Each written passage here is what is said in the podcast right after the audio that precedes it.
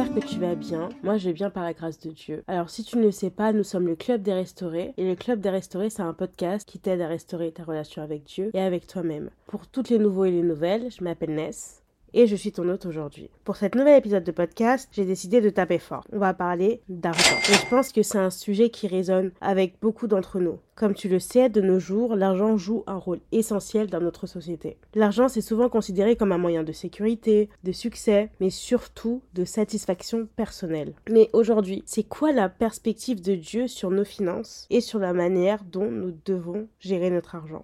Que, que tu sois en quête de conseils pratiques pour gérer ton argent, ou que tu cherches à aligner tes perspectives financières avec des vérités bibliques, cet épisode va t'encourager à vivre une vie financière qui honore Dieu et qui bénit les autres. Tu le sais, je ne choisis pas mes titres au hasard, parce que pour moi, il faut avoir de la sagesse pour savoir gérer ses finances de la manière dont Dieu veut. Et tu me diras oui, mais c'est bien ce que tu me racontes, mais c'est quoi la sagesse. Alors c'est simple. La sagesse selon Dieu, euh, ça diffère de la sagesse du monde. La sagesse de Dieu va au-delà de la simple connaissance intellectuelle et elle englobe la compréhension profonde de la vérité divine et la capacité de vivre selon ses principes. Proverbe 9.10 dit que le commencement de la sagesse, c'est la crainte de l'éternel, et la science des saints, c'est l'intelligence. La sagesse commence par craindre Dieu et chercher à le connaître intimement. Première définition de la sagesse selon la Bible. Et tu vois, des versets comme ça, il y en a énormément. Mais j'ai décidé de prendre un deuxième verset qui t'explique la sagesse selon Dieu, et c'est Jacques 1.5. Si quelqu'un d'entre vous manque de sagesse, qu'il la demande à Dieu, qui donne à tous simplement et sans reproche, et elle lui sera donnée. C'est simple, je répète.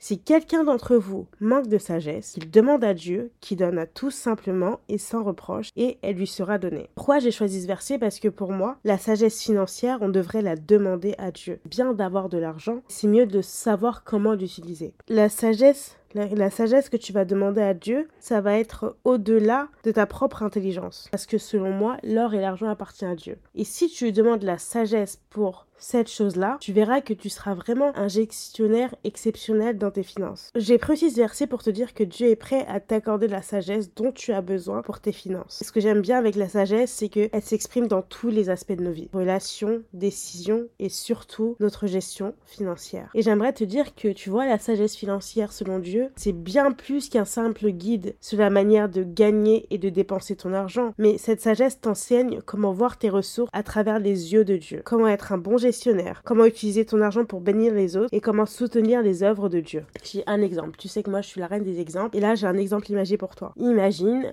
Dieu donne 100 000 euros à toutes les personnes qui écoutent ce podcast. Tu verras que on ne va pas utiliser les 100 000 euros de la même manière. Il y a une personne qui va aller faire 100 000 euros de cours, il y a une personne qui va directement s'acheter une voiture, une autre personne qui va acheter une maison, une autre personne qui va investir. Est-ce que c'est vraiment la chose que Dieu voulait pour nous? Je ne sais pas. Mais dans tous les cas, il nous donne 100 000 euros. Et après, ça vient de notre responsabilité de faire bien les choses. Et c'est pour ça que je demande la sagesse financière parce que finalement, 100 000 euros, je ne sais pas les utiliser. De mon point de vue, je ne saurais pas les utiliser pleinement comme Dieu l'aurait fait pour ma vie. Dans un premier temps, on va voir que l'or et l'argent appartiennent à Dieu. Si tu crois que Dieu a créé le ciel, la terre, a créé les nuages, tu vas croire aussi que l'or et l'argent lui appartiennent. Rien n'impressionne Dieu et même pas un milliard d'euros parce que Dieu, c'est quelqu'un qui est multi, multi, multi, multi milliardaire. Il a de l'argent à en pleuvoir, c'est lui qui l'a créé. Donc si tu sais que l'or et l'argent appartiennent à Dieu, c'est le début du commencement de la sagesse. AG 2.8 te dit que l'argent est à moi et l'or est à moi, dit l'Éternel des armées. L'or et l'argent appartiennent à Dieu. Et même la Bible te donne encore une perspective claire sur cette façon dont nous devons l'avoir et l'utiliser. Regarde, Psaume 24, 1 te dit L'Éternel est la terre et tout ce qu'elle renferme, le monde et ce qui l'habite. Cela doit te rappeler que toutes les richesses, y compris l'or et l'argent, sont la propriété de Dieu. Et quand tu vois l'argent comme la propriété de Dieu, tu vois ce qu'il est capable de faire pour toi au niveau financier. Il faut toujours garder à l'esprit que notre véritable trésor, ça va être notre relation avec Dieu, mais que nous devons utiliser toutes les ressources qu'il nous donne pour sa gloire et le bien des autres. Et tu me diras, oui, mais euh, à part Jeff Bezos, à part Elon Musk, euh, je ne connais pas euh, de chrétiens méga riches. Et moi, je vais te répondre avec quelques personnages dans la Bible pour te dire que il est possible pour toi de devenir milliardaire, millionnaire. Il est possible pour toi de casser le verre et de gagner de l'argent proprement. Alors voici quelques personnages riches mentionnés dans la Bible qui étaient également agréable à Dieu. 1. On a Abraham. Genèse 13, 2 te dit Abraham était très riche en troupeaux, en argent et en or. 2. On a Job. Job 1, 3 te dit il était intègre et droit, craignant Dieu et se détournant du mal. Il avait sept filles et trois filles. Il possédait sept mille brebis, trois mille chameaux, cinq cents paires de bœufs, cinq cents ânesses et un très grand nombre de serviteurs. Et cet homme était le plus grand de tous fils d'Orient. 3. Salomon. Alors un roi, 10, 23, 24. Le roi Salomon surpassa tous les rois de la terre par ses richesses et par sa sagesse. Toute la terre cherchait à voir Salomon pour entendre la sagesse que Dieu avait mis dans son cœur. 4. Joseph d'Arimathée. Matthieu 27, 57 te dit Le soir étant venu, un homme riche d'Arimathée, nommé Joseph, qui était aussi disciple de Jésus, arriva. Et pourquoi je te montre ces exemples? C'est pour te dire que la richesse en elle-même, elle, n'est pas condamnée du tout dans la Bible. Donc elle n'est pas condamnée par Dieu. Mais ce qui importe, c'est la manière dont elle est utilisée et la relation de ces personnages avec Dieu. Les quatre personnages que je t'ai dit, Abraham, Job, Salomon, Joseph d'Arimathée, étaient des personnes fidèles. Et leurs sous, c'était des personnages fidèles. Aujourd'hui, les troupeaux, ça peut être les biens matériels.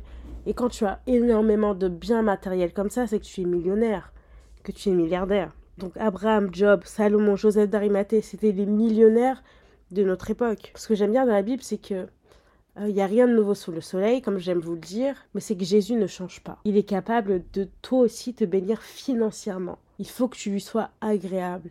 Parce que mine de rien, ces personnes n'ont pas perdu leur focus envers Dieu. Il les a bénis à en pleuvoir, génération sur génération, ils n'ont pas perdu le focus sur Dieu. C'est ça que j'ai envie de te dire. L'or et l'argent appartiennent à Dieu. S'il te bénit, ne perds pas le focus sur lui. Et j'ai envie de te dire, attention, attention, il ne faut pas faire des finances une nouvelle idolâtrie. La Bible souligne énormément euh, de passages où elle te dit de faire attention. Elle t'avertit concernant l'amour de l'argent, les dangers de la cupidité. Elle souligne l'importance de la sagesse et de la gestion responsable des richesses. Ce que j'aime bien, c'est que dans la Bible, il y a des exemples pour tout. Et aussi bien que tu comprends que l'argent et l'or appartiennent à Dieu et qui te bénéficie et qui te bénéficie financièrement, tu peux comprendre à travers l'histoire de Job que tu peux tout perdre du jour au lendemain. Et tout ce qu'il te restera, c'est Dieu. Job 21 1.21 te dit L'Éternel a donné et l'Éternel a ôté, que le nom de l'Éternel soit béni. Et tu vois qu'ici Job reconnaissait que tout ce qu'il avait, y compris ses richesses, venait de Dieu et il était prêt à tout lui rendre. Maintenant que je t'ai un peu expliqué ce que c'est la sagesse financière, donc comme tu dois l'avoir compris, la sagesse financière, c'est voir tes finances avec les yeux de Dieu. Si aujourd'hui Dieu te donne 100 000 euros, qu'est-ce qu'il aimerait que tu fasses? Certes, tu vas un petit peu te faire plaisir, mais est-ce que tu ne devrais pas investir dans, le business que tu aimerais créer? Est-ce que tu ne devrais pas donner 25% aux orphelins Est-ce que tu ne devrais pas donner ta dîme? C'est à toi de voir ce que Dieu aimerait que tu fasses avec les 100 000 euros qu'il t'a donné. Et moi, j'ai décidé de te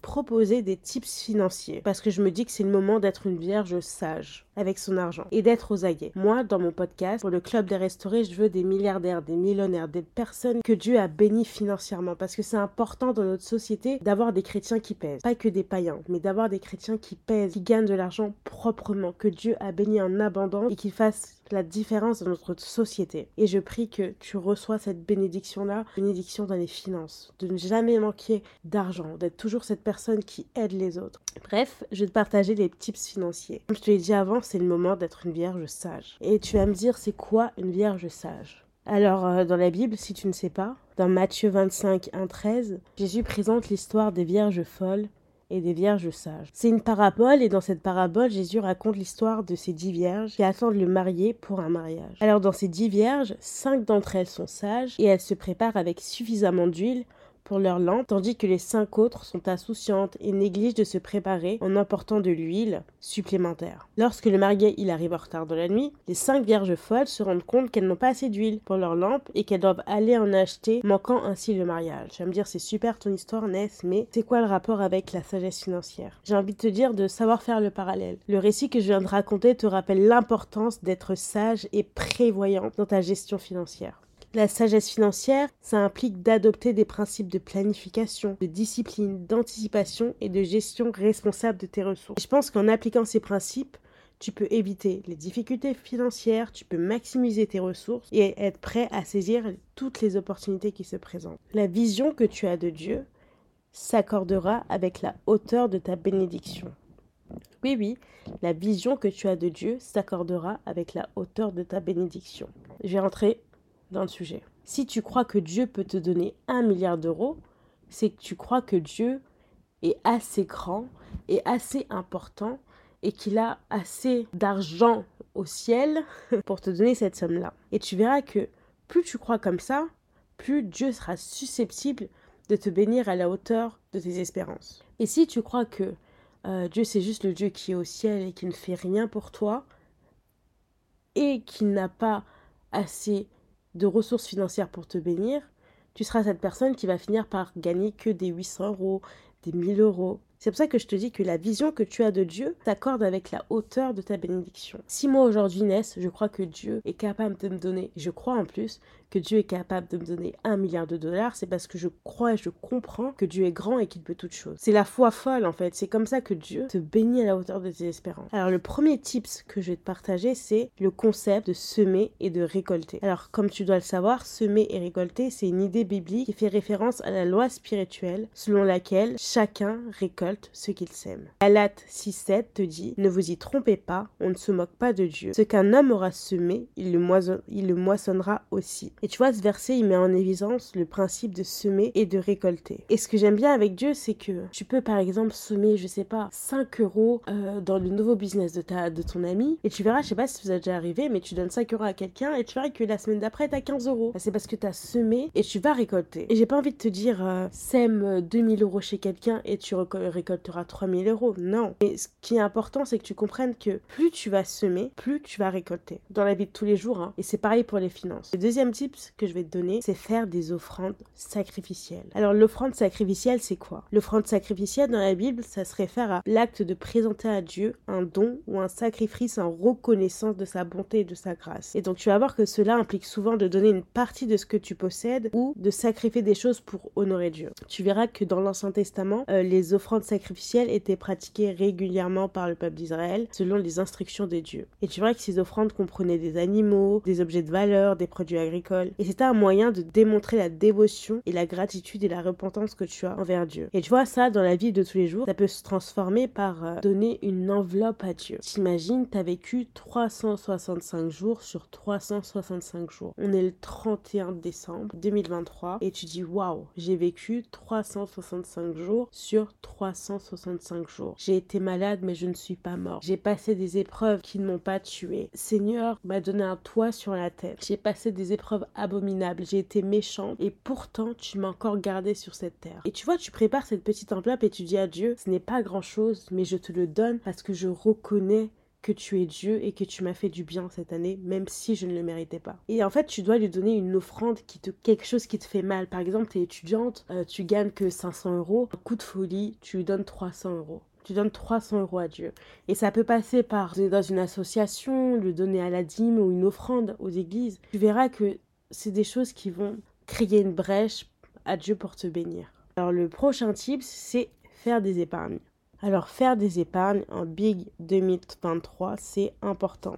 Proverbe 6, 6 à 8, va vers la fourmi paresseuse, observe son comportement et devient sage. Elle n'a ni chef, ni surveillant, ni maître, et pourtant elle prépare en été son pain, elle amasse durant la moisson de quoi manger. Ce passage y met en évidence l'observation des fourmis qui épargnent et se préparent pour les périodes difficiles. Et on devrait faire la même chose. On devrait être encouragé à être diligent avec son argent, à être prévoyant en épargnant régulièrement pour faire face aux besoins futurs. Franchement, j'ai un exemple concret, c'est toujours avoir un fonds d'urgence. Tu économises petit à petit une somme d'argent chaque mois pour faire face aux situations d'urgence, réparation de, de ta voiture, période de chômage, les dépenses médicales. Et je pense qu'en épargnant régulièrement, on peut éviter de se retrouver dans des situations financières difficiles. Ce que j'aimerais te dire ce soir, c'est diversifier ses sources de revenus. La sagesse financière, c'est diversifier ses sources de revenus. Proverbe 31,16 te dit La femme vertueuse, elle porte son attention sur un champ et l'achète. Avec le fruit de ses mains, elle plante une vigne. Ce passage y parle de la femme vertueuse, comme je te l'ai dit plus tôt, qui investit dans différentes activités économiques. Elle porte son attention sur un champ et l'achète. Avec le fruit de ses mains, elle plante une vigne. Cela doit te rappeler l'importance de diversifier tes activités et de chercher des opportunités supplémentaires pour gagner des nouveaux revenus. Peu importe que tu fasses babysitter, que tu fasses euh, coiffeuse, euh, que tu fasses des dessins pour autrui, c'est juste d'avoir plusieurs sources de revenus. C'est une sécurité, c'est une manière pour toi d'être plus à l'aise même financièrement. Le prochain tip que j'ai envie de te donner, c'est investir Comme tu le sais, l'investissement, c'est une pratique courante. La Bible t'offre également des principes et des conseils sur cette matière. Matthieu 25, 14, 30. La parabole des talents t'enseigne l'importance de faire fructifier tes sources de revenus qui te sont confiées. J'ai un exemple concret pour toi, c'est de placer ton argent dans des actions, des obligations, des fonds communs, investir dans la pierre. Ton objectif, ça va ça va être de faire fructifier cet argent. Euh, par exemple, tu avais 5 euros que tu les investis, ton objectif, c'est avoir 50 euros. Et investir, c'est la bonne planque. Parce que tu sais que c'est de l'argent qui va augmenter au fur et à mesure. Par exemple, quand tu achètes des actions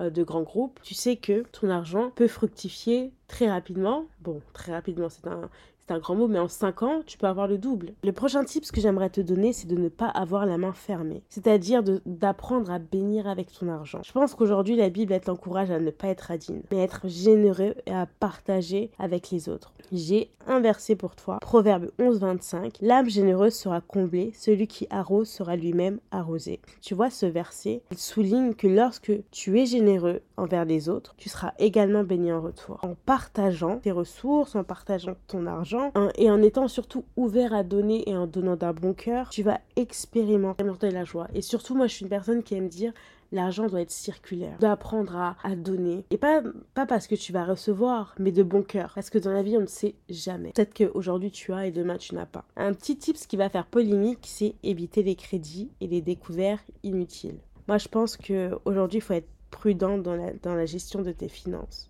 il y a des choses à éviter. C'est de contracter des dettes excessives. Proverbe 22.7 te dit Le riche domine sur les pauvres et celui qui emprunte est l'esclave de celui qui prête. Tu verras que ce verset souligne le danger de devenir esclave des dettes. Il met en garde contre les conséquences d'un endettement excessif. Il t'encourage à rechercher la liberté financière en évitant de vivre au-dessus de tes moyens. Souvent, on aime trop prendre des crédits pour tout et pour rien. Tu vas prendre un crédit pour un téléphone dont réellement tu n'as pas besoin.